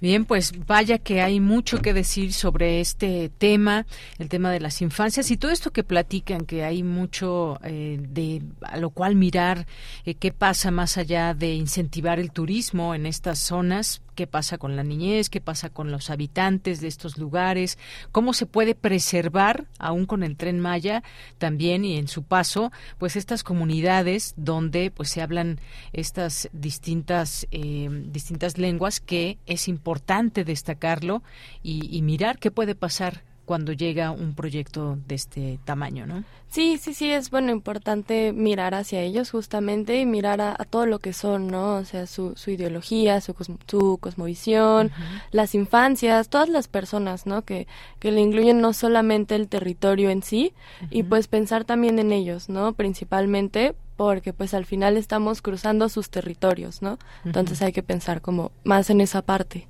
Claro que sí.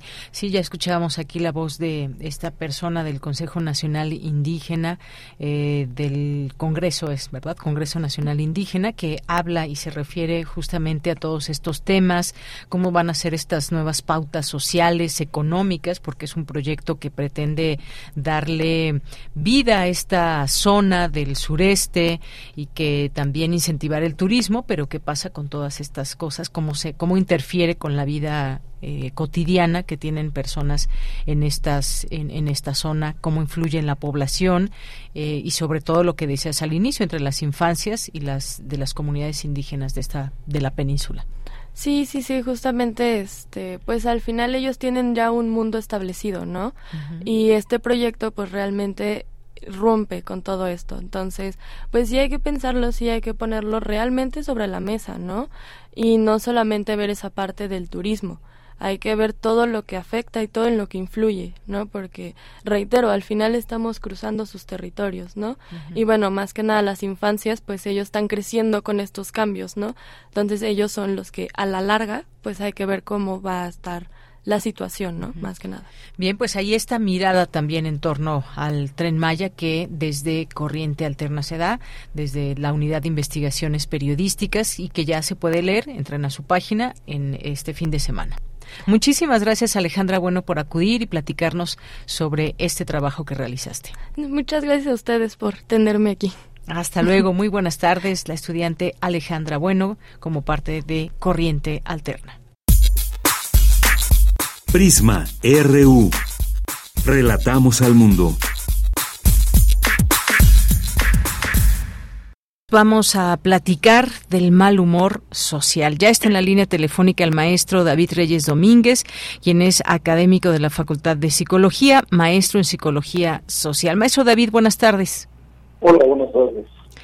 Pues, eh, maestro, hay situaciones que nos llevan a este mal humor social y queremos un poco conocer de qué se trata. y síntomas claros de que muchas veces los problemas que nos acontecen en lo cotidiano, ya sea, pues, por ejemplo, desde el desempleo, eh, conflictos que podemos tener en la familia, eh, problemas económicos. Ahora, después de la pandemia, mucho se ha dado esta situación y eso genera una insatisfacción, un malestar, un enojo de las personas. Y bueno, pues esto es parte de lo que usted menciona y lo leímos aquí en, a través de nuestra Gaceta UNAM, una situación que puede resultar, o un problema que puede resultar serio y preocupante. ¿De qué estamos hablando cuando nos referimos al mal humor social? Bueno, pues el mal humor social en realidad es un eh, fenómeno multicausal. Está provocado por varios o muchos factores, como ya mencionaste, muchos de ellos, pero tiene que ver mucho con la parte cotidiana y cómo nosotros entendemos nuestra propia realidad social, es decir, cómo vemos lo que nos ocurre en el cotidiano. Eh, dentro de los factores más importantes es esta preocupación que tiene la gente por lo que sigue, por la parte económica, por la parte de trabajo, por la parte política, por la parte de seguridad, eh, desde elementos tan grandes como que acabo de mencionar hasta elementos más pequeños como simplemente el ir en la calle y, y que algo no le guste a la persona y esto provoque su malestar social podríamos considerar entonces que el, mal humor social ya es considerado un trastorno emocional en el cual las personas están perdiendo el control de sus emociones a partir de lo que les ocurre en el cotidiano. Y obviamente esto también lleva a consecuencias como la respuesta emocional conductual que tiene hacia su entorno, la agresión, la violencia, eh, huir incluso de la situación, la tristeza y en algunos casos ya mayores, la depresión eh, no percibida de la gente. Acordémonos que la depresión es un problema sin voz y que nos lleva a, a entender eh, lo que nos ocurre. El problema es que al no reconocer el mal humor social, pues lo vemos como algo normal y la verdad es que está rebasando los límites de eh, la tolerancia y la frustración que tiene la gente. Ahora bien, eh, maestro, es normal enojarse, pero ¿hasta qué punto es normal y hasta qué punto, digamos, ya no lo es? ¿O cómo se genera esta situación que puede pasar del enojo a la agresión? Ok. Es normal enojarse, sí, hasta cierto punto en términos de que son emociones. El enojo, la alegría, la esas son simplemente emociones que todo ser humano tiene eh, y que va a desarrollar de acuerdo a, su interacción con el entorno y con su propia perspectiva de vida. ¿Cuándo deja de ser normal? Cuando nos empezamos a dar cuenta, o a veces ni siquiera nos damos cuenta, que ahora cualquier cosa nos empieza a molestar. El simple hecho de que, como dice el viejo adagio, eh, de que pase la mosca, pues ya nos molestó eh, en la calle podemos eh, ir en el transporte público y si alguien nos mira, si alguien hace algo que no nos gusta, pues puede ir sufrir ya este mal humor. Eh, al ir manejando, simplemente alguien que se cruza con el auto y no se dio cuenta, pero a nosotros nos pareció una agresión o nos pareció algo que no debería haberse hecho, pues va a desencadenar esta molestia que empieza a, a sentir la gente, pero que no se da cuenta que ya está rebasando la normalidad. Efectivamente. ese es un punto que hay que analizar muy bien porque la gente no se está dando cuenta que está rebasando esos límites de, molestia y todo lo, todo lo está llevando al enojo. El problema es que es un problema de personalidad también que va a desencadenar en la falta de autocontrol. Y al tener falta de autocontrol, pues ya nuestros límites de tolerancia son rebasados sin medir las consecuencias del que pueda ocurrir. Así es, bueno, pues sí, y, todo esto muy eh, debemos de entenderlo porque nuestro estado de ánimo puede repercutir en nuestro entorno colectivo. Es igual como, por ejemplo, cuando acudimos a un evento que quizás nos nos llena de alegría, qué sé yo, un concierto, algún lugar donde realmente queremos ir, nuestro estado de ánimo está bien y, y nos reúne con muchas personas que tienen ese estado de ánimo, pero también puede suceder que ese estado de ánimo por distintas razones ande o esté de mal humor, digamos, y esto eh, se genera en una situación en lo colectivo. Ahora, ¿cómo, cómo aprender a diferenciar esto y, y hasta qué punto también decir necesito un apoyo psicológico? Muy buena pregunta. En realidad, cuando una persona debe de ocuparse ya de este problema, es cuando detecta que en todo momento, desde que amanece hasta que te acuesta, cualquier cosa le puede estar molestando ya. Eh, sea real o sea irreal lo que está ocurriendo, me refiero a que eh, sea directo sobre la persona o no. Cuando ya una persona empieza a detectar esa molestia eh, y esa molestia ya no sea cómoda o no sea parte de ese cotidiano, creo que ahí la persona debe levantar una bandera roja de que algo está ocurriendo ya fuera de lo normal y debe de acudir a un tratamiento. Hay diferentes tipos de tratamiento que pueden trabajarse con las personas Pero aquí hay un grave problema en nuestra sociedad. Eh, ¿Cuál es? Que en México lamentablemente no tenemos mucho la cultura de la psicología como tratamiento. Se ve lejano para mucha gente por eh, muchos factores. Sin embargo, creo que sí debemos empezar a generar esta parte de identificar nuestras propias emociones, primero que nada, para saber cuándo estamos dentro y fuera de lo normal. Y segundo, sí generar una cultura de prevención, en la cual la persona en el momento en que sufre este tipo de situaciones de descontrol emocional, pues pueda entender y pueda saber cuándo es bueno ir a tratamiento o cuándo puede controlarlo y manejarlo la persona muy bien. Y, es que de pronto podemos decir o justificar una situación como esta de el mal humor que puede llegar a ser algo que debe de tratarse. No solamente es tener el mal humor, sino que se está generando un entorno difícil para quien nos rodea. Y muchas veces podemos decir justificando es que todos me hacen enojar, no soy yo, los demás no, no están actuando bien y entonces por eso yo me enojo. Es una como una forma de digamos de hacer consecuencia a nuestros actos, lo cual no está bien. Es correcto, de hecho estamos en una eh, etapa social bastante complicada porque tenemos un exagerado acceso a información, por lo cual la información a través de redes sociales, a través de medios, a través de cualquier cosa, está sobre o subvalorada en términos de que tenemos ese exceso y por lo tanto la gente recibe tanta información que no sabe diferenciar qué es verdad y qué es mentira y esto empieza a generar precisamente esta distorsión de la realidad que tienen las personas y que eh, en algún momento puede rebasar su normalidad, puede rebasar eh, esta hipersensibilidad que estamos percibiendo ahora con todos estos movimientos sociales, con todas estas revoluciones de género y todo este tipo de cosas, en realidad es un mal entendimiento de lo que está ocurriendo. Eh, ahí es donde creo que también eh, tenemos que trabajar mucho desde la parte académica, investigación social, preventiva, de salud, etcétera, para, para entender que las emociones es algo muy importante y que debemos entenderlas cada quien en sí mismo, porque si no vamos a, futuro a tener una distorsión emocional, ya no tan, ya no tanto social, sino una distorsión emocional donde cualquier cosa puede parecer normal y, actualmente lo estamos viviendo. El hecho ya de la violencia, de la inseguridad que está viviendo el país, eh, los niveles de corrupción que siguen apareciendo, eh, las mentiras que se siguen manejando nos están generando una distorsión de esta realidad que se está convirtiendo en una verdad. Y eso es lo que genera precisamente este mal humor social mal entendido.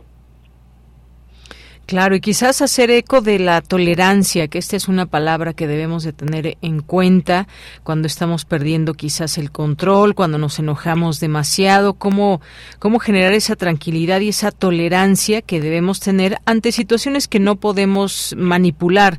Digamos que esto viene acompañado también quizás de una, de una frustración muchas veces que vemos, incluso hablando de la polarización política, puede generar ese mal humor. Hay quienes, por ejemplo, incluso sienten hasta odio por tal o cual personaje de la política y uno no entiende cómo se puede odiar a una persona con la que ni siquiera se puede se está conviviendo, que quizás tiene muchos puntos eh, negativos, pero esto también está llegando a ese mal humor social, doctor. Sí, claro, tocas un tema muy, muy importante, pero terriblemente complejo, porque en realidad la, la frustración y la tolerancia es un proceso de educación en, las personas y que inicia desde el proceso de adquisición de los niños. Esta parte de ahora tratar de darle todo a los niños y que no tienen límites y que además este, exigen eh, sin trabajar para llegar a una meta, eh, provoca bajos niveles de tolerancia, provoca bajos eh, o más bien altos niveles de frustración y esto como consecuencia de manera natural pues provoca la violencia y lo vemos cotidianamente, ¿no? Eh, quítale el celular a un niño que está jugando, que lo está usando ya de manera descontrolada, pues su reacción va a ser agresiva automáticamente hacia la mamá, hacia el papá, hacia el entorno. Este, es un problema de educación y ahí sí me gustaría enfatizar un punto que, se ha perdido en los últimos años y de manera preventiva la familia tiene que ser la que infunde los valores y la que infunde este tipo de comportamientos para que la persona vaya desarrollando una personalidad sana. El problema es que la familia ha desahogado precisamente la educación en la academia, en la escuela, en los aparatos o dispositivos y ha dejado de hacer esta función últimamente. Ahí tenemos que regresar a la función original de la familia a infundir valores y a infundir patrones de comportamiento aceptados socialmente para que todos sepamos realmente qué es lo normal y qué es lo que vamos a estar sacando de la normalidad. Así es. Y bueno, sí puede haber razones para las cuales estar enojados, estar molestos, tener ese mal humor, pero siempre que esté dentro de los términos, digamos, normales que podamos nosotros controlar y no que nos controlen esas emociones. Hay fenómenos también importante que, importantes que tienen que ver con este quizás humor, eh, ya sea este mal humor o incluso de incertidumbre. Por ejemplo, el humor social de quien vive en la pobreza extrema o en la guerra, ahora que estamos viendo distintos conflictos, pero uno de ellos, por ejemplo, el de Rusia y Ucrania, cómo vive esa gente, cuál es el humor de las personas, por ejemplo, que, que, que viven una situación como esta al pensar en su futuro, en fin, hay un montón de cosas por las cuales podrían preocuparse y que, y que son parte de ese humor no solamente personal, sino colectivo. Claro, eh, lo que pasa es que está generando esta parte de la distorsión de la información o de la percepción distorsionada. ¿Qué quiero decir? Eh, en psicología lo conocemos como disonancia cognitiva. Eh, hablamos de que han bajado los índices de inseguridad en la ciudad o en el país y cotidianamente vemos personas agredidas, personas violentadas, personas fallecidas, etcétera hablamos de que vamos económicamente bien y en realidad eh, el poder adquisitivo cada vez es más eh, limitado. Hablamos de que eh, estamos desarrollándonos en el términos del índice de trabajo y todo esto y la gente no tiene trabajo. Entonces, esta distorsión de la realidad precisamente desemboca en una distorsión también de la personalidad a partir de lo que comentábamos anteriormente, que es esa pérdida del autocontrol y que al final nos genera el trastorno emocional porque ya no le podemos controlar nuestra respuesta social. Y esto obviamente pues repercute tanto en la persona como en el entorno que, le rodea. Tenemos que eh, enfatizar y trabajar ya de manera directa, preventiva y correctivamente hacia el entendimiento del problema Pues sí, es un trabajo que se hace, así como dijimos, el mal humor social, un trabajo que se debe hacer en conjunto, identificarlo en principio, porque si no lo aceptamos, si no lo percibimos, pues eh, y esta eh, situación prevalece, pues eh, eh, ahí hay un problema. Así que, pues es un trabajo que requiere, en principio, de un autocontrol, que requiere, de, en principio, también de que reconozcamos como individuos que algo está fallando, si es que es así, y que me está ya generando problemas en mi entorno. Así que, pues, maestro, muchas gracias por platicarnos de este tema muy interesante que tiene que ver con lo individual, pero también con lo colectivo y este mal humor social que prevalece y que tenemos que trabajar. Es correcto, si me permite nada más cerrar con... Sí, adelante. Eh, como conclusión de todo esto, todos debemos ser conscientes de que el mal humor social y sus consecuencias nos van a afectar a nivel neuronal, a nivel social, a nivel físico personal pero sobre todo en las interacciones sociales que nosotros mantenemos. Por lo tanto, sí hay que darle una gran importancia, no nada más de conocer qué está ocurriendo, sino de trabajar y desarrollar una personalidad sana para tener una sociedad sana precisamente. Muy bien, pues maestro, muchas gracias por estar aquí. Muy buenas tardes. Buenas tardes, con mucho gusto. Hasta luego. Hasta luego. Gracias al maestro David Reyes Domínguez, académico de la Facultad de Psicología, maestro en Psicología Social y este tema del mal humor. Así que si ustedes las últimas fechas, las últimas horas, momentos, eh, no logran controlar ese enojo, hay algo que tienen que tratar y hay que ser muy honestos en todo esto y esto va a servir para que mejoremos porque ya escuchamos las afectaciones que nos acaba de decir el maestro a nivel neuronal, físico y personal, sobre todo también con nuestras relaciones. Y hemos llegado al final de esta emisión, viernes 14 de julio. Le esperamos el lunes en vivo con mucha más información.